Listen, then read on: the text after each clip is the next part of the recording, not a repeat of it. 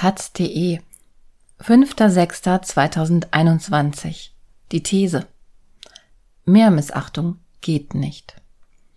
Wie die Gesellschaft in der Corona-Krise mit Kindern und Jugendlichen umgeht, ist skandalös. Nun braucht es nichts Geringeres als einen Marshallplan für junge Menschen. Kommentar von Jakob Hein Eine aktuelle Diskussion hätte die Situation kaum schöner zuspitzen können. Der Tübinger Bürgermeister sagte, es gebe Triage in den Kinder- und Jugendpsychiatrien, nicht auf den Intensivstationen. Und schon schwappte Aufregung durch die Medienlandschaft.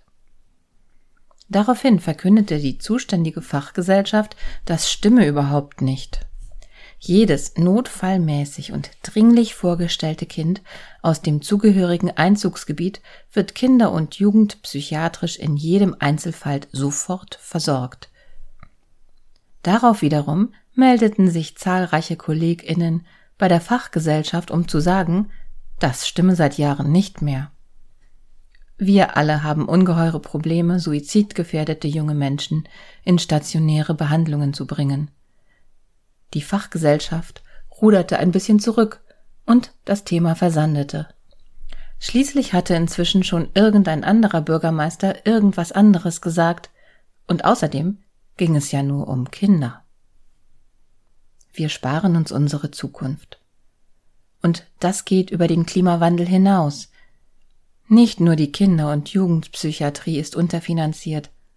Auch für das Schulsystem, die Freizeitangebote, die Familienarbeit, die Ernährung und die Spielplätze unserer Kinder gibt es nicht genug Geld. Es ist jetzt sofort und dringend die Zeit, einen Marshallplan für die Kinder anzulegen. Also einen hervorragend finanzierten, klug überlegten und mit Werf in die Zukunft gedachten Plan für unsere Kinder. Die Begründung dafür ist nicht Corona, aber das Verhalten, das wir als Gesellschaft in dieser Krise gegenüber unseren Kindern gezeigt haben, sollte der Tiefpunkt sein, der deutlich macht, mehr gesellschaftliche Missachtung der Kinder geht nicht. Wir müssen alles ändern. Es gibt praktisch keine kostenlosen Freizeitangebote für Kinder und Jugendliche. Ja, diese müssen kostenlos sein, nur dann sind sie niedrigschwellig und inklusiv genug. Stattdessen läuft die Polizei durch die Parks und vertreibt die Jugendlichen. Wohin sollen sie gehen? Nach drüben? Und wussten Sie, dass ausgerechnet Erzieherinnen kein Lehrlingsgehalt bekommen?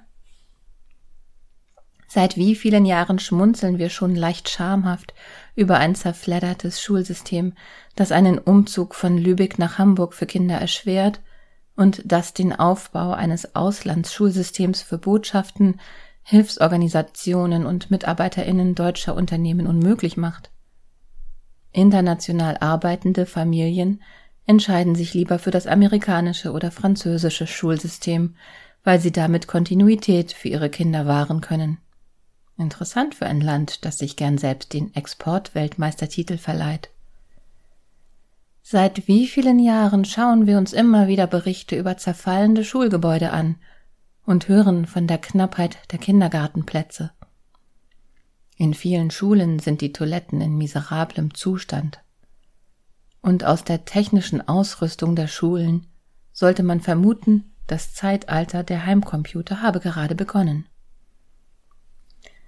Die Halbierung der jetzigen Klassenstärken würde nicht nur dazu führen, dass das Potenzial von jeder und jedem angemessener gefördert werden würde, es würde auch die Arbeitszufriedenheit der Lehrkräfte stark verbessern, so dass diese länger im Beruf bleiben könnten.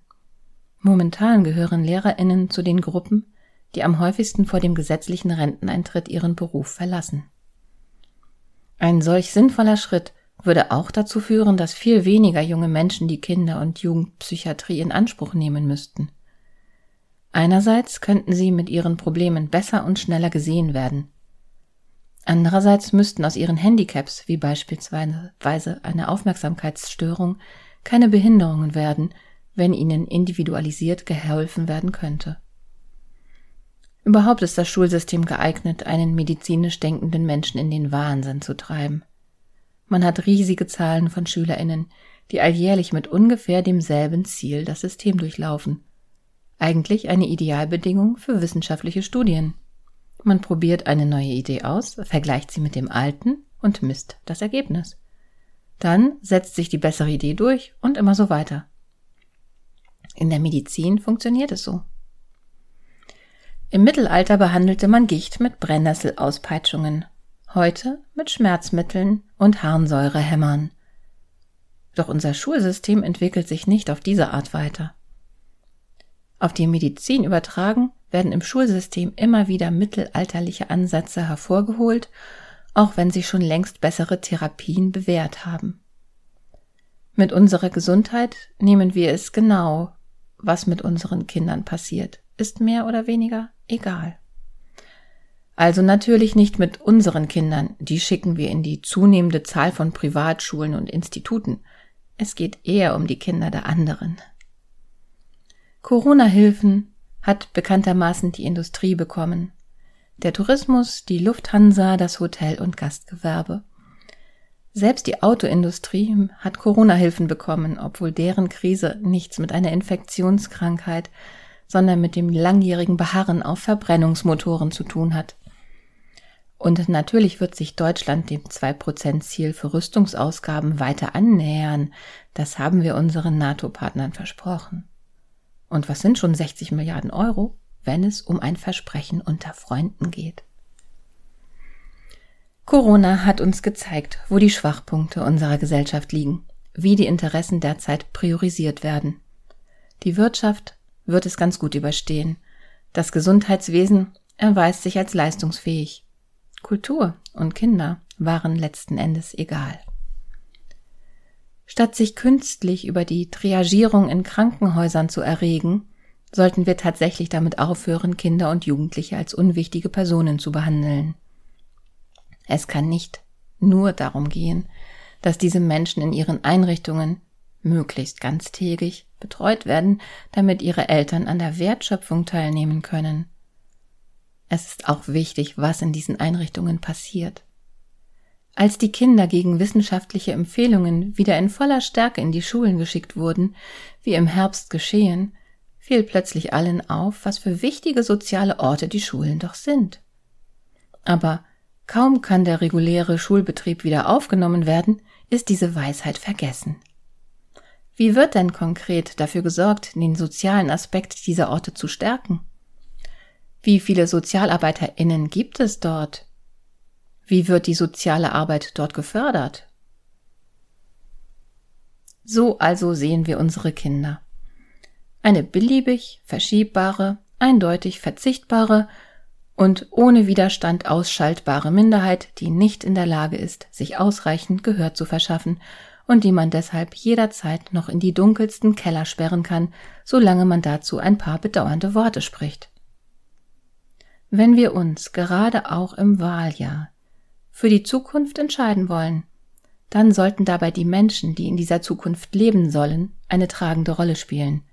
Denn, um Gertrude Stein zu paraphrasieren, Geld ist genügend vorhanden, es steckt nur leider in den falschen Taschen.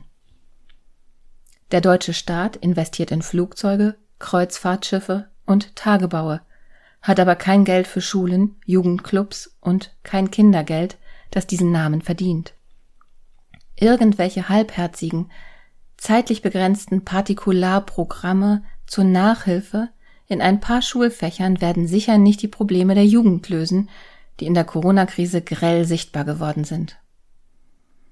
Ob wir aus Scham über die vergangenen 14 Monate oder aus Scham über die vergangenen 14 Jahre oder aus Vorfreude auf eine gute und lebenswerte Zukunft die Entwicklung der Kinder endlich adäquat fördern, ist zweitrangig. Hauptsache, es geschieht.